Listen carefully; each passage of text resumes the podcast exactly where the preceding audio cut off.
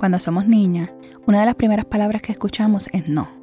No porque es peligroso, no porque eres muy pequeña, no porque ahí no te debes tocar, no porque abriste una gaveta, no porque te diste en la cara tratando de expresar frustración, no porque eso no va en la boca, no porque es tiempo de dormir, no porque eso no se hace, no porque está fuera del presupuesto, no porque eso es feo, no porque te ensucias, no porque eso es malo, no porque las nenas buenas no hacen eso, no porque otra persona piensa que no es correcto.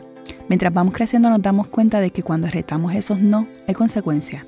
Para algunas son castigos, para otras son golpes físicos, para otras les remueven cosas que les gustan y para otras son palabras duras. Todo porque retamos el no que no entendemos. Cuando retamos ese no, nos volvemos difíciles, contestonas, rebeldes, opinionadas. Nos dicen frases como esta nena no sabe cuándo callarse o el verbo que más utilizan es cállate.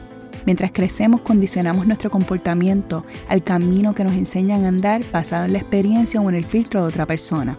Y cuando llegamos adulta pasa algo curioso. Nos toca descubrir cuándo es que decimos que sí. Y ahí es que viene lo retante. Ahí es que comenzamos a descubrir quién es nuestra versión de ella. Quiénes somos cuando no hay alguien regulando nuestro comportamiento. Quiénes somos cuando ya no hay alguien que nos diga que no.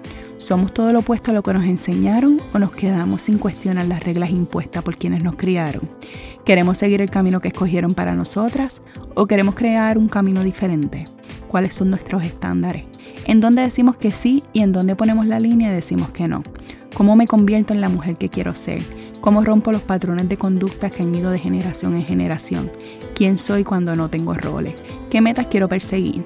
¿Cómo hago para que las historias que tengo en mi cabeza no se interpongan con mis metas? Todas estas preguntas las estaremos tocando en ella, el podcast para la mujer que decidió que ella iba a tomar el control de su sí y de su no.